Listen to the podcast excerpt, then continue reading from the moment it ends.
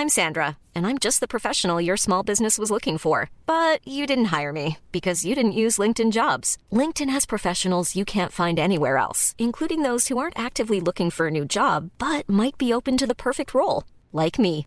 In a given month, over 70% of LinkedIn users don't visit other leading job sites. So if you're not looking on LinkedIn, you'll miss out on great candidates like Sandra. Start hiring professionals like a professional. Post your free job on linkedin.com/people today. Soit.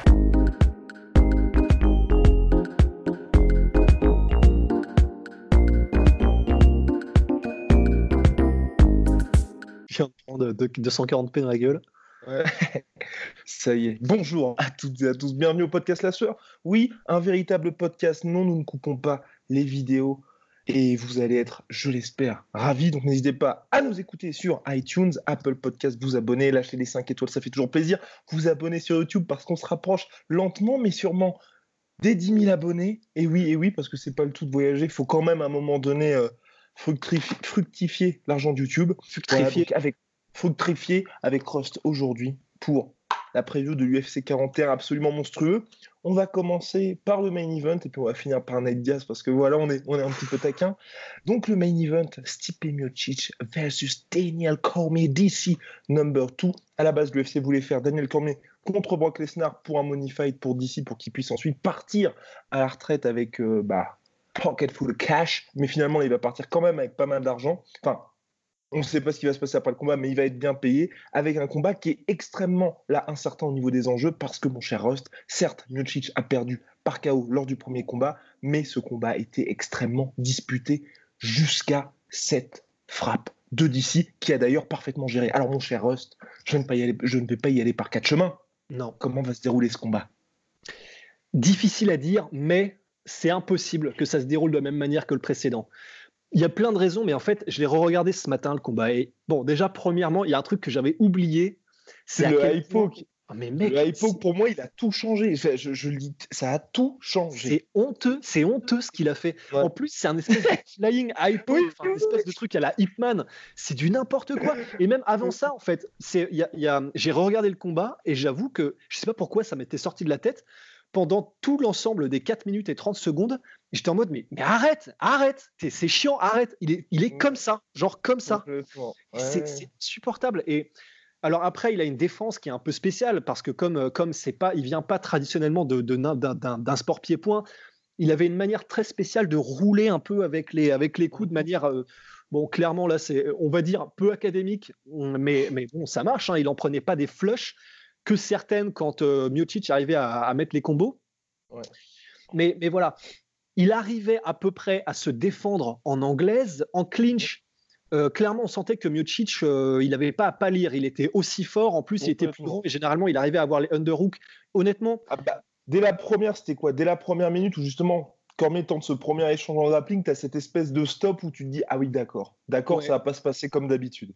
ouais, exactement. Et en fait, non seulement ça se passe pas comme d'habitude, mais bon, au crédit de Cormier, ok, il a une défense en anglaise peu académique, mais qui marche un petit peu. Euh, Mais en plus, il arrivait à rendre des coups à Miocic. La différence, c'est que je sentais personnellement, c'est une impression que j'avais, que Miocic a eu un peu de mal à s'adapter au style très, très étrange de Cormier Ouais. debout, mais qu'il commençait à choper le rythme. Et au moment où. Cormier a, a- a- a fait, euh, bon, bah, il a fait la spéciale Dan Anderson Shogun Rua et en sortie de clinch, euh, il a enclenché euh, Exactement. le- le- la pointe en diamant sur le, sur le menton. Avant ça, j'ai trouvé qu'il y avait vraiment une inertie qui commençait à se faire pour Miocic, qui trouvait son rythme, il trouvait sa distance, il arrivait à placer les bons enchaînements, il arrivait à choper le rythme de Cormier. Et ce high poke qui a complètement cassé ce mouvement, j'ai trouvé en tout cas. Ah, mais- non, complètement. ruiné- Bah, surtout tout que tu vois, c'est quoi? C'est deux minutes avant, tu as justement déjà un premier échange en clinch avec Cormier qui tente cette droite en sortie de clinch. Et donc après, tu vois, et, elle passe pas du tout parce que justement, Miocic, bah, tu sais, euh, bah, bah, elle esquive parce qu'il est au full de ses capacités. Donc ensuite, dire, effectivement, je pense qu'il a travaillé ça comme il l'a dit, mais c'est vrai que le poke qui est exactement sur cet œil-là, exactement au même endroit, et où tu vois que juste après cet poke, c'est là aussi que Miocic se fait toucher debout, et ensuite il se le prend parce que tout simplement il peut pas le voir. C'est vrai que pour moi, c'est c'est marrant parce que nous, on en a parlé pas mal dans le podcast et tout, mais ça a été par Miocic par Cormier, par l'UFC, enfin par tout le monde, ça a été complètement exclu du résultat. Alors pour moi, ça change vraiment beaucoup, beaucoup de choses. Ça change beaucoup de choses pour moi aussi. Et c'est même étonnant que pendant les interviews, euh, mais de la même manière que moi je l'avais oublié, et je ne sais pas pour toi, même dans les interviews, Miocic n'en parle pas, Cormier n'en parle pas, personne ne l'amène sur le tapis alors que c'était, c'est vraiment, c'était énorme comme, comme faute, comme triche. Il l'a fait pendant tout le combat et c'est ce qui en a changé l'issue. Et personne n'en parle. Alors maintenant, si on doit se projeter sur ce combat-là, alors ça dépend parce que bon, premièrement, évidemment, les deux auront fait des ajustements. Pour Cormier euh, et pour Miocic, forcément, le, le, game plan peut pas être le même que celui qu'il y avait avant.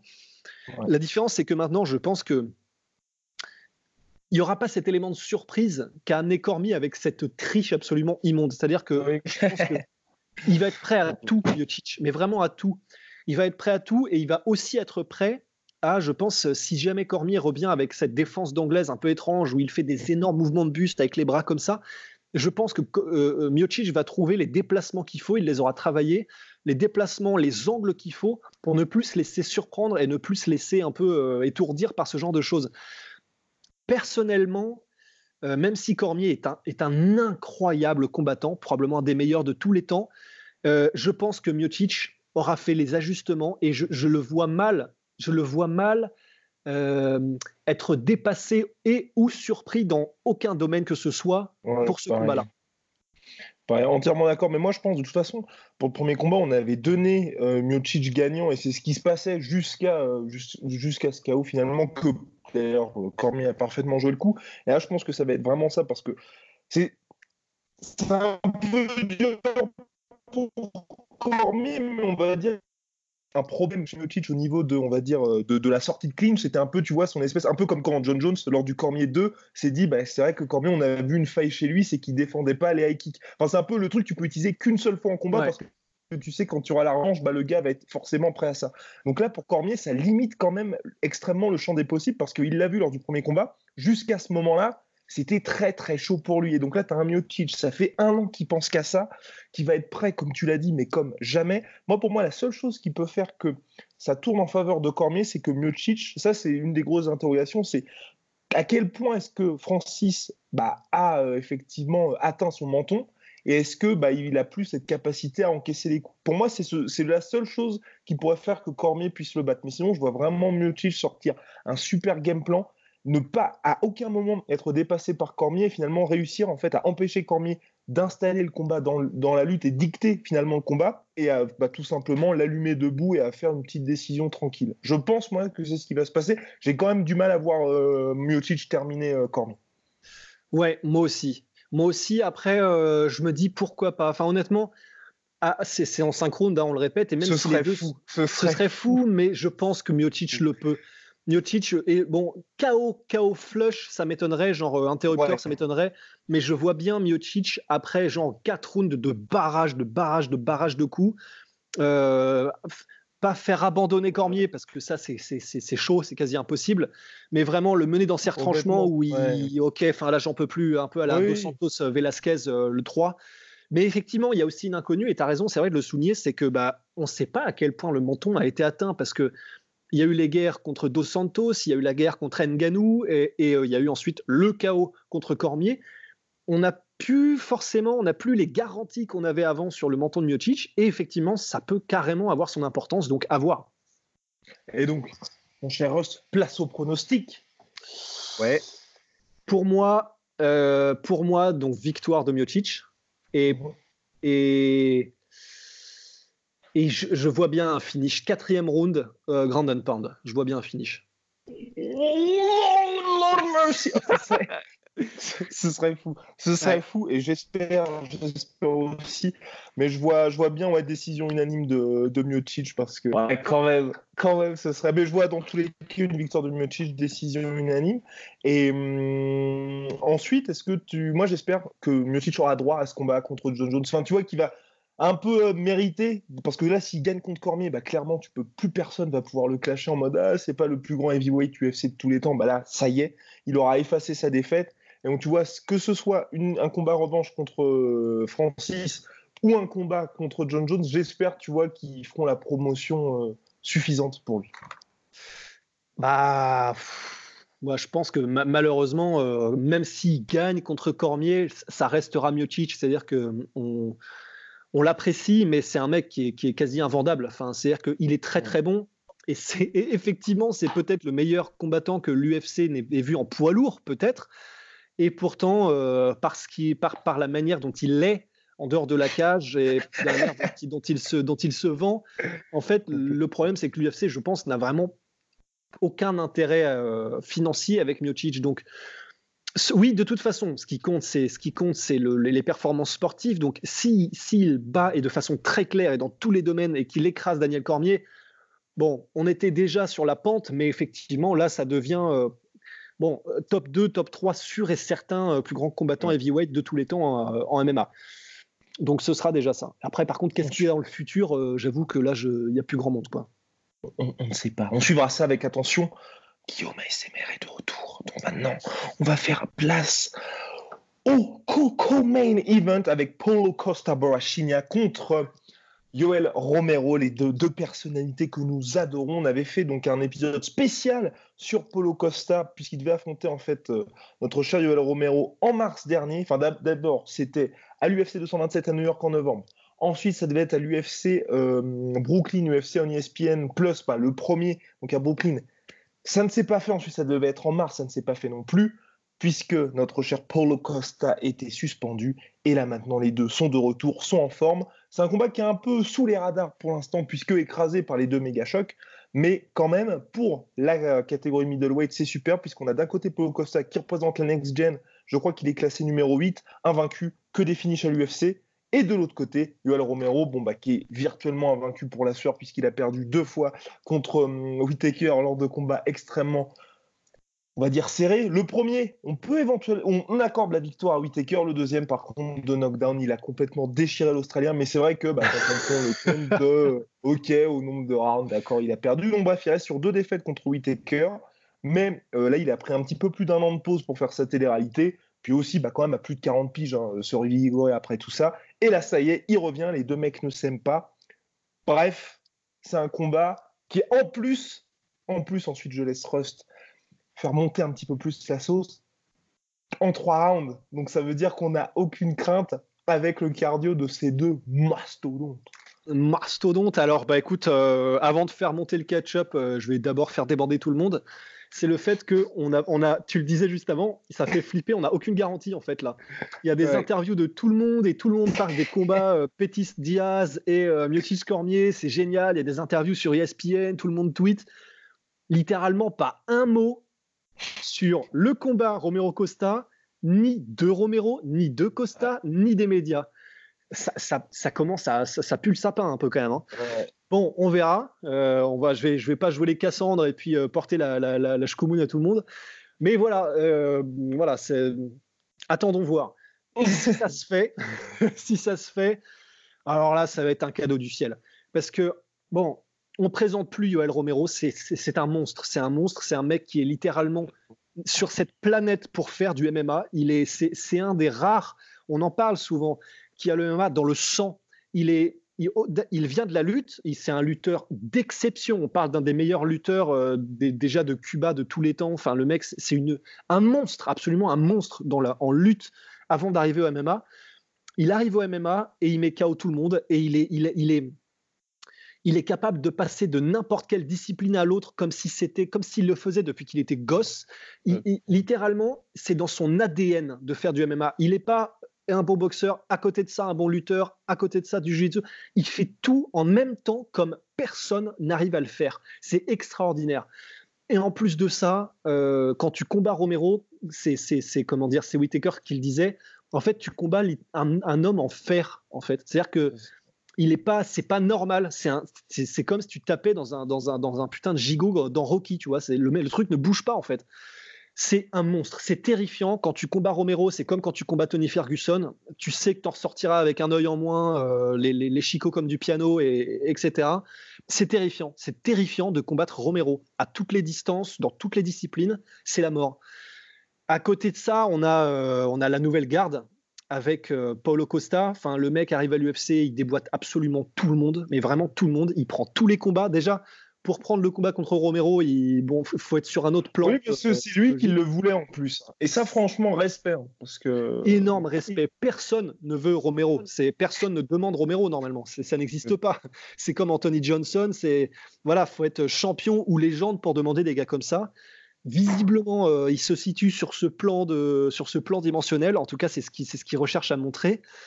Et on va voir ce que ça donne. Il a un style qui est agressif. Il est euh, très bon en anglaise et en enchaînement. Il a des, des, kicks qui sont énormes, euh, des middle qui sont vraiment mais à décapiter des veaux. C'est terrifiant. Cela dit, j'ai maté euh, les combats, j'ai, je me suis refait une petite ressucée des deux. Non, pour moi, il faut qu'on se calme un petit peu. Pour moi, bah, faut aussi. Se un petit moi aussi. que, bah, surtout le combat contre Riaul. C'est un, Ce combat contre Riaul, c'était dur parce que bon, on en avait parlé. Hein, c'est, si c'était quelqu'un d'autre que Riaul, donc un petit peu plus solide mentalement, on va dire, je pense que ça, ça, serait très mal terminé pour lui. Et là, bah, fin, c'est, c'est aussi dur, mais c'est euh, bah, Yoel Romero en trois rounds. Bah, ouais. C'est impossible. Non seulement, non seulement c'est chaud sur, euh, sur trois rounds, mais en plus de ça, stylistiquement, j'ai pas confiance du tout, mais vraiment pas du tout. Yoel Romero, si tu es agressif et que tu as une prédominante anglaise et pas forcément de menace de takedown ou quoi que ce soit, il va faire ces trucs chelous où il fait sa défense Wing Chun à la Foreman. Tu peux essayer de lui mettre des low kicks, mais il va réussir à te timer et à t'envoyer une droite, euh, enfin à réveiller un mort. Tu il va se mettre dans un espèce de faux rythme où il va parer tes coups et il va revenir de temps en temps avec un truc euh, qui, te fait te demander euh, attends mais qu'est-ce que je viens de me prendre? C'est je pense pas pour faire très simple que euh, Paulo Costa soit suffisamment technique pour réellement faire peur à Romero. Pour faire peur à Romero il faut tout en même temps. Il faut être extrêmement fort mentalement. Costa a l'air d'être dedans. Il faut être surpuissant. Costa a l'air d'être dedans. Et il faut être extrêmement technique. Il faut savoir gérer les distances, il faut savoir gérer le rythme, il faut savoir être extrêmement divers dans les attaques pour euh, maintenir constamment euh, Romero soit à distance, soit j'ai réussi à gérer euh, quand tu es en clinch ou quoi que ce soit, ou te relever directement quand tu es au sol. Je, je, je pense pas que Costa ait tout ce qu'il faut parce que je pense qu'il résistera pas si, Costa, si Romero veut le mettre au sol je pense qu'il ne sera pas aussi, aussi efficace oui, comme tu dis, c'est ça. C'est vrai qu'avec Romero, pour lui, c'est un peu jackpot parce que les derniers combats, que ce soit euh, Luke Rockhold ou, on va dire, Whitaker, il était obligé quelque part d'abandonner sa lutte s'il voulait dominer. Et à chaque fois, on l'a vu, il a effectivement dominé ces combats-là. Alors que là, pour lui, c'est un peu full package. Il peut emmener quelque part le combat là où il le veut. Et le problème, c'est que, bon, Polo Costa, c'est vrai qu'on avait parlé de son sol, bah, qui était quand même, il, a, il a taffé là-dessus, mais c'est vrai que pour l'instant, à l'UFC, il n'a pas eu de combat contre un mec, bah, par, bah, il a battu Johnny Hendricks, mais un Johnny Hendricks qui est rincé. Il n'a pas battu ce mec qui, ou, qui, qui, nous permet à nous de dire, ah, effectivement, il a passé ce test au niveau des lutteurs. Et là, je pense que Romero, il arrive avec ce combat-là en disant, bah, j'ai trois rounds, je peux faire exactement ce que je veux. Et surtout que même dans le style de Polo Costa, comme tu l'as dit, pour l'instant, bah, il n'a pas eu à battre des adversaires où euh, tu avais un gars qui lui mettait une pression folle, un gars qui ne le laissait pas respirer. C'était à chaque fois, bah, on va pas dire que c'était des cadeaux pour l'UFC, mais c'était des match-ups, on peut dire, favorables. Il y a eu celui contre Raoul qui était compliqué, mais au début, bah, a réussi à mettre vraiment en difficulté Costa jusqu'à ce qu'il n'arrive pas à activer cette euh, deuxième, on va dire, vitesse de bah, maintenant je passe en mode tueur et je finis Polo Costa et c'est là que Polo Costa en a profité. Donc c'est vrai que là, ça s'annonce très, très, très compliqué pour lui.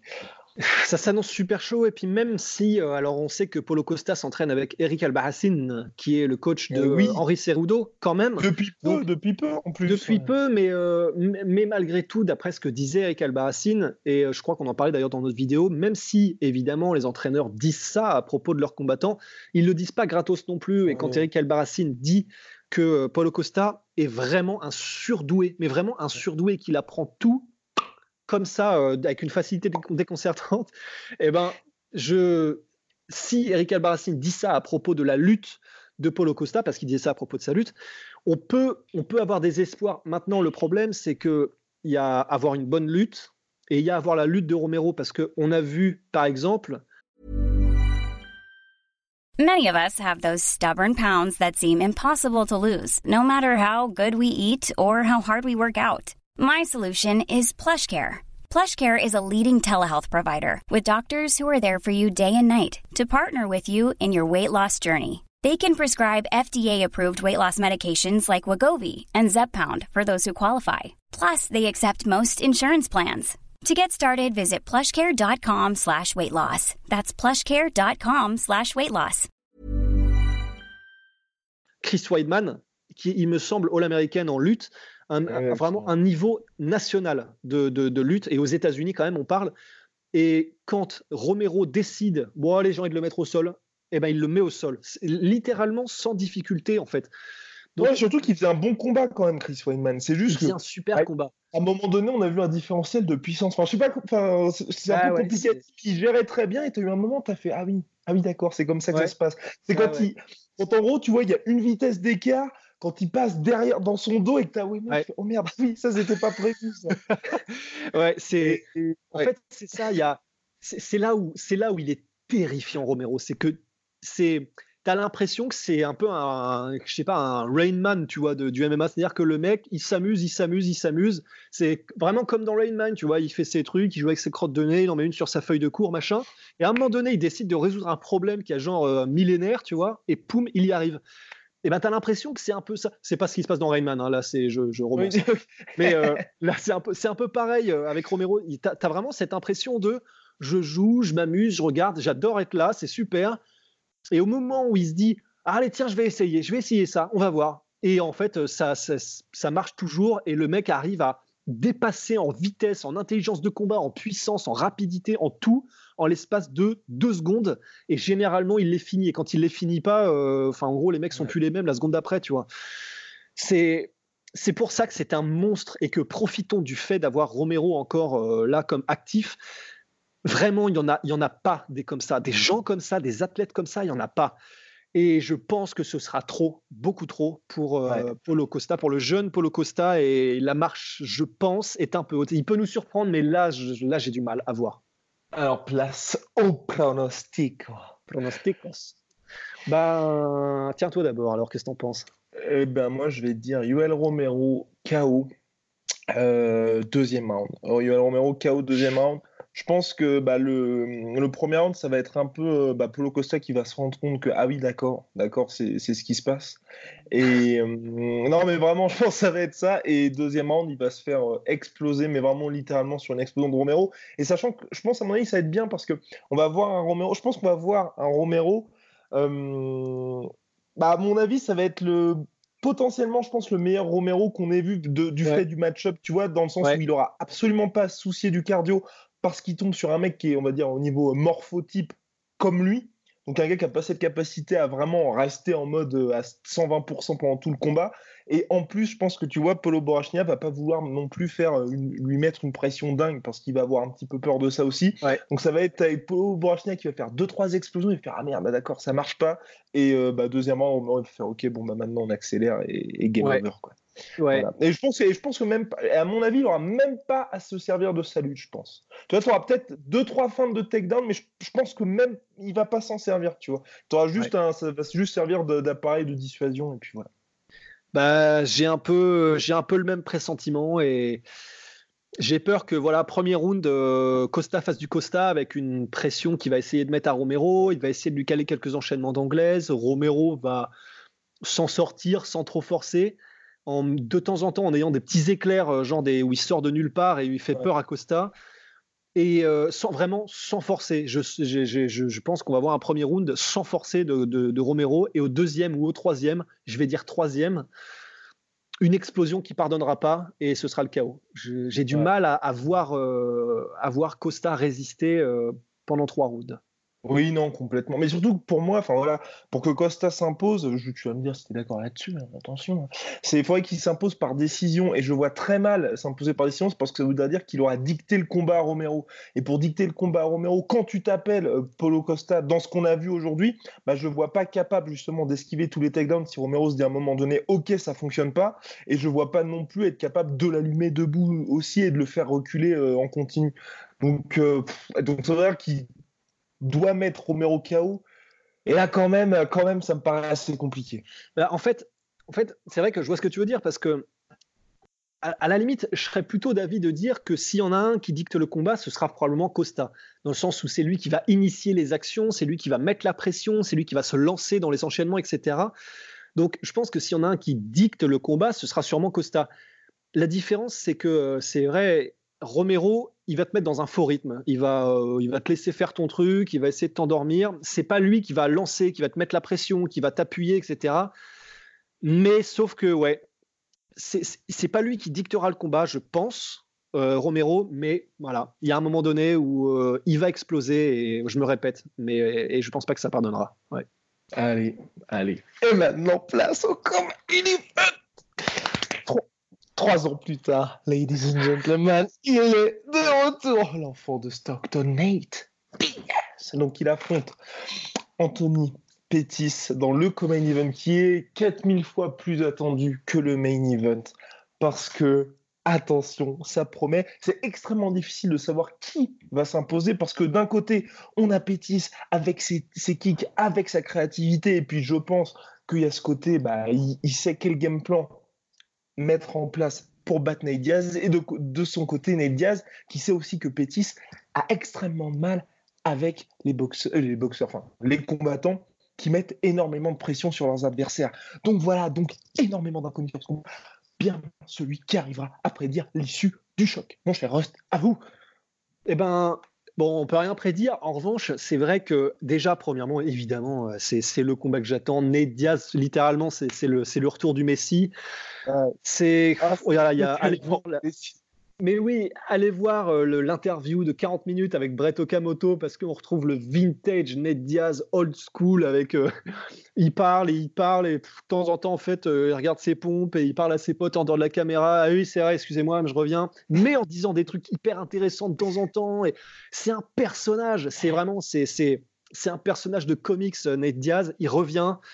Qu'est-ce que ça fait du bien et il revient en plus. Bon, ce qui est bien, c'est qu'on a une résurgence, une, espèce de truc de old school en ce moment avec les Max Holloway, avec euh, les, les Vidal. On a des mecs à l'ancienne qui reviennent, des mecs qui reviennent pour vraiment combattre et pas pour euh, gagner euh, à la vie, à la décision. Comportement, hein, je, oui. bien Rose dans le comportement parce que oui, Max Holloway n'est pas vieux. Hein, ne vous jetez pas sur les commentaires. Oh mais tu dis que Max Holloway c'est un vétéran. T'as bien fait, t'as bien fait. Mais voilà, t'as bien fait de le dire effectivement. Old school là-dedans. Old school dans le sens, on vient et on vient pas pour gagner au point, on vient pour montrer qu'on est supérieur à l'adversaire, pour le finir parce que c'est ça. Et, euh, voilà, et qu'est-ce que ça manque quoi. Donc ça fait du bien, on a des mecs qui reviennent et là euh, bon, tu peux pas tu peux pas incarner plus ce old school que les frères Diaz et que Nate Diaz donc qui revient là. Et euh, bon alors stylistiquement, j'ai un peu peur pour Ned Diaz, je vais, je vais, je vais, je vais pas te, le cacher, parce que j'ai re-regardé euh, le combat contre Rafael Dos Anjos, qui est vraiment le moment où là, tout le monde s'est dit, bon, ok, c'est comme ça que tu le bats, en fait. Après, il était blessé. Après, notre petit bonhomme était blessé. Il était blessé, néanmoins, tu, effectivement, même, c'est vrai qu'il était blessé, mais c'était tellement, euh, c'est tellement le game plan parfait. C'est-à-dire que Dos Santos faisait énormément de latéraux et tout le temps en allant vers la gauche, donc pour, euh, pour, euh, pour, être, pour obliger euh, Nediaz à se remettre. à se remettre correctement en face de, de Dos Anjos et au moment où Ned Diaz se remettait en face, boum, le low kick, le low kick sanction. Bah, surtout qu'on a vu que McGregor avait appliqué ça lors de la revanche, avec succès. C'est le fil rouge. et voilà, beaucoup de mouvements latéraux et euh, beaucoup de feintes, etc. tout, en kick, parce que c'est vrai qu'il est, il est vraiment compliqué à gérer Nate Diaz, parce que y a, normalement, tu as la distance d'anglaise, tu as la distance de kick, après tu as le clinch et tu as la mise au sol. Théoriquement, c'est ça. Le problème, c'est que Nate Diaz, il est, vraiment, vraiment, vraiment chaud à gérer parce que sa distance à lui d'anglaise, vu qu'il est extrêmement long et qu'en plus, il overextend sur tous ses coups parce qu'il est, extrême, il est, il est très appuyé sur sa jambe avant, eh ben, il a une, il a une anglaise qui est entre l'anglaise et la distance de kick euh, des, gens traditionnels avec cette allonge-là. C'est super bizarre. Du coup, il est vraiment, vraiment compliqué à appréhender. Mais si tu appliques ce qu'a fait euh, Dos Anjos et euh, Raphaël Pétis, et putain, pas Dominique Pétis non plus, Anthony Pétis, putain, et Pétis, la raison pour laquelle tout le monde dit que c'est un, foutu ninja et pour laquelle il a été champion autant, c'est qu'il a un style qui est certes flashy, mais il a des fondamentaux de dingue. Et non seulement il a des fondamentaux de dingue, mais en plus de ça, il est capable de vraiment faire tous les styles. Et on l'a vu contre, contre Wonderboy Thompson, il peut prendre un style genre vintage, tranquille, Muay Thai, vraiment bien posé sur ses deux jambes, boum, et low kick, et low kick, et après on te surprend. Il peut avoir des styles extrêmement mobiles, il peut tout faire. Et, je pense que s'il prend un peu ce, fil rouge de Rafael de Sanjos, de beaucoup de mouvements latéraux, des fins, des in and out, etc., je pense, je pense que, euh, que Pétis peut dominer Nate Diaz et le battre. Et c'est plutôt comme ça que je pense que ça va se passer. Surtout qu'en plus, moi je suis assez content de ça, c'est qu'on a un vrai retour d'Anthony Pétis, même s'il est toujours en mode. Il enchaîne hein, euh, victoire-défaite, mais là, depuis, on va dire qu'il a retrouvé, je pense, une certaine motivation et retrouvé sa bonne catégorie de poids contre Michael Kessa. On s'attendait au pire pour lui. Il réussit à finir par, Kessa par soumission avec un super combat, super game plan. Contre Ferguson, il perd, mais il perd contre Tony Ferguson. Donc, est-ce qu'on peut lui reprocher ça? Surtout qu'il fait un superbe combat contre Ferguson. Donc, à un moment donné, c'est un peu, le genre de défaite ou comme contre Cowboy qui a perdu contre Ferguson, ben, on peut pas en vouloir à un mec de perdre contre Ferguson. Et ensuite, sa victoire contre notre ami euh, Wonderboy, après un super game plan, là encore, fait avec son coach, où il réussit à finir Wonderboy, mais c'est un chaos de, bah, de l'espace tout simplement. Voilà, là, là, il est vraiment en pleine bourre. Il combat en welterweight, les deux là, c'est un combat en welterweight, donc ils n'ont pas souci du weight cutting. C'est vraiment, enfin, on va dire qu'ils sont dans, dans, les, dans des conditions, les meilleures conditions optimales pour eux. Donc c'est vraiment superbe. Et comme tu dis, euh, je vois également avec euh, les armes de Pétis et bah, tout ce qu'on bah, le, précédent fixé par RDA, c'est enfin RDA, RDA, pardon. Excuse. Ah oui, et d'ailleurs la dernière fois, oui, euh, TKO MMA, TKO MMA, pourquoi est-ce que ça a changé? Parce que c'est une organisation québécoise. Donc pour nos amis québécois, on est passé de TKO MMA à TKO MMA pour effectivement euh, respecter cette organisation. Voilà. Bien, euh, donc pour finir donc sur notre cher Anthony Pettis, c'est vrai qu'au niveau des armes, au niveau du, plan de jeu, bah, ça fait quand même énormément pour, euh, pour pour réussir à, bah, on va dire, à lutter contre ça. Parce que bah, au niveau des armes, si vous voulez prendre un mec parfait pour réussir à battre Ned Diaz, bah, il répond un petit peu à sa pétisse, sachant qu'en plus, hein, pour ceux qui se disent ouais, mais Ned Diaz a un très bon jiu-jitsu et tout ça, bah, le, au sol, un pétisse, il n'est pas trop réputé là-dessus, mais il est très, très, très bon également. Donc c'est vrai que ça s'annonce compliqué pour Ned Diaz. Et en plus, c'est un combat en trois rounds, donc là aussi, euh, bah, pour Ned Diaz, c'est pas fort pour un Pétis qui n'est pas connu pour son cardio, alors que Ned Diaz, bah, il fait des triathlons, vous, le savez sûrement, bah, là, il ne pourra pas jouer là-dessus non plus. Ouais, donc ça fait, ça fait, ça fait beaucoup, de, beaucoup de trucs euh, un peu qui se, qui, se mettent contre Ned Diaz. Le seul peut-être avantage à la limite que je peux voir, c'est euh, Pétis est un champion et un, un ancien champion et il n'y a, a, absolument aucun doute sur, euh, sur sa force mentale. Mais je pense que si un mec peut faire plier, alors c'est trois rounds, donc c'est chaud, mais si un mec peut faire plier Pétis, je pense que c'est Ned Diaz. Alors, il faudra vraiment qu'il arrive à le dominer et à le mettre en difficulté, à le faire douter, ce qui n'est pas évident du tout. Mais euh, de la même manière que, que Pétis, alors bon, euh, il a perdu contre Tony Ferguson parce qu'il s'est pété la main quand même. Mais il a, il a quand même euh, je, non, plus aussi, c'est parce qu'il était ouvert. C'est parce que c'est le combat était arrêté pour ça, parce qu'il avait une. Je crois qu'il était ouvert au niveau du, de l'arcade, enfin, c'était un truc assez violent. Ouais, il y, a tout qui était en train de. Ouais.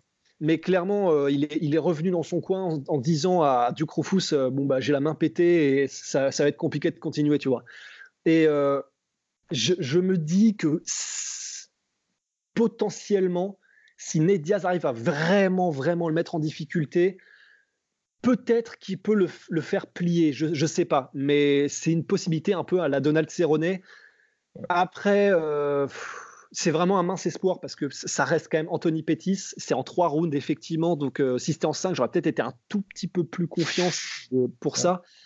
Mais là, ouais, après, il pourrait se laisser enfermer. Moi, je me dis, tu vois, éventuellement, avec tout le bad blood qu'il y a, on sait que bah, Pétis respecte très bien les game plans, mais c'est vrai qu'en dehors de la cage, c'est pas non plus le gars qui va vous frapper par son intelligence. Je, bah, je dis pas ça pour être spécialement méchant, mais c'est vrai, c'est, bah, on, est d'accord. C'est pas le gars où on se dit, c'est effectivement le mastermind. C'est un gars qui a l'air d'appliquer à merveille les stratégies de son coach, mais après, on se dit pas, effectivement, c'est le mec, bah, quand vous voyez ses interventions, vous dites pas c'est lui qui, arrive à lire tout ce qui se passe. Enfin, c'est pas un Daniel Cormier qui va vous décortiquer tel ou tel gars. Donc après, je me dis, avec ce bad blood, cette, euh, on va dire cette rivalité qui a avec Nate Diaz, il pourrait peut-être, tu vois, se laisser enfermer et dire ok j'ai envie de boxer finalement Ned Diaz et tu vois après peut-être un round où il respecte le game plan il met en place les kicks et tout t'as Ned Diaz qui arrive peut-être à le clipper tu vois à le faire un petit peu reculer il lui met deux trois Stockton slap il commence à se foutre de sa gueule et là peut-être éventuellement que Pettis il essaye de répondre et de partir un peu à la guerre. Bah, comme, comme ce qui s'est passé millions contre Ferguson c'est je crois le deuxième round ça a commencé à être un petit peu le bordel parce qu'après avoir réussi à, à, clipper Ferguson, à passer à ça de le finir, comme quasiment tous les combats de Ferguson, il s'est un petit peu laissé emporter. Tu sais, t'as le public qui devenait un peu fou et tout. Donc, on a commencé à voir le Pétis un peu chien fou qui tentait des spinnings sans vraiment aucune raison, tu vois. Donc, éventuellement, ça peut être ça. Mais sinon, je pense que s'il respecte le game plan et qu'il applique euh, ça sera compliqué contre Nate Diaz. Donc, mon cher Rust, là, c'est votre pronostic. Euh, bah, du coup, moi, je mets Anthony Pettis par décision. Eh bien, eh bien, je dis également ça, oui, Anthony Pettis par décision, parce que bon, on va pas, on va pas quand même commencer à dire avec les chaos, parce que respectons, respectons les gens. Mais en tout cas, ça fait très plaisir de revoir Ned Diaz. Ah ouais. J'espère que ce sera une victoire par décision de Pettis, mais tu vois, il ridiculisera pas non plus Ned Diaz et qu'ensuite on pourra revoir Kryptonite, parce que c'est vrai qu'il manquait au MMA, puis qu'on va pas le revoir tous les trois ans.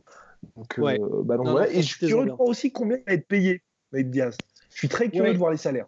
À mon bon, c'est sûr que on sera, je pense, aux alentours de 200-250 000, je Tu pense. penses? Oh là Ah ouais. Ah ouais? Ah si ouais, c'est- parce que- si c'est ça, l'UFC aura gagné. hein. Enfin, Ah bah c'est clair. tu- je sais Ah, pas mais si tu vois ce que je veux dire, mais tu sais. Bah, c'est clair. Et puis, de- mais, Ouais. mais en fait, le problème, c'est que euh, ce qui transparaît dans l'interview avec Brett Okamoto sur ESPN, c'est que Ned Diaz, en fait, revient vraiment parce que ça lui manquait trop, en fait, le Ouais. fight game. Je pensais pas dire ça d'un Diaz un jour, mais c'est lui-même qui le dit à demi-mot.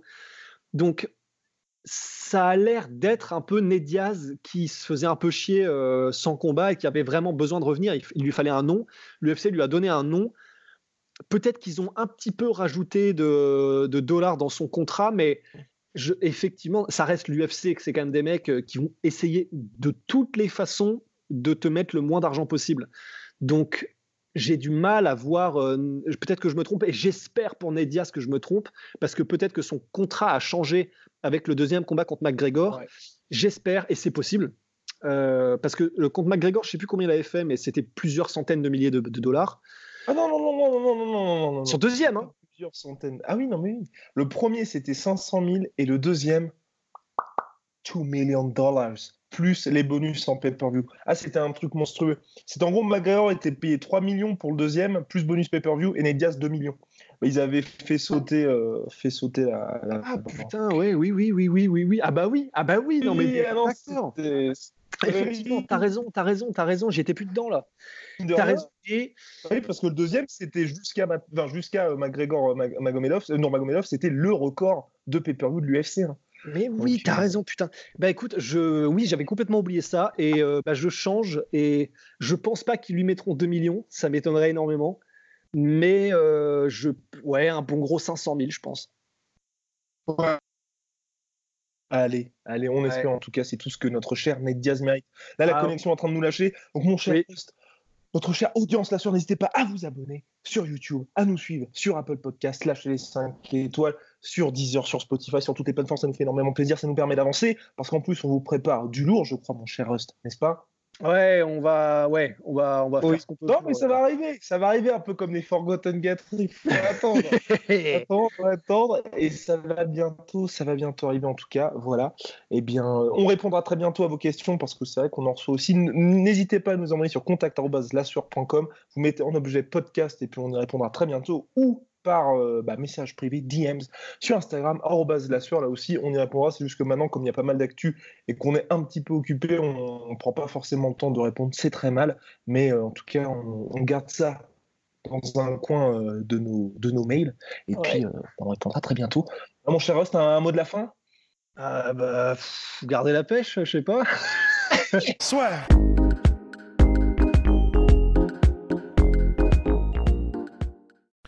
Et voilà, c'est la fin de votre épisode du podcast La Sœur. Si ça vous a plu, n'hésitez pas à nous mettre les 5 étoiles sur Apple Podcast ou sur Spotify. Vous pouvez aussi nous laisser un petit commentaire, ça nous aidera beaucoup.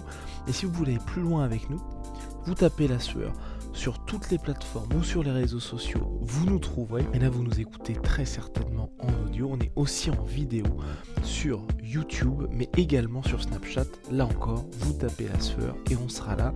Merci de votre fidélité et à très vite pour de nouvelles aventures.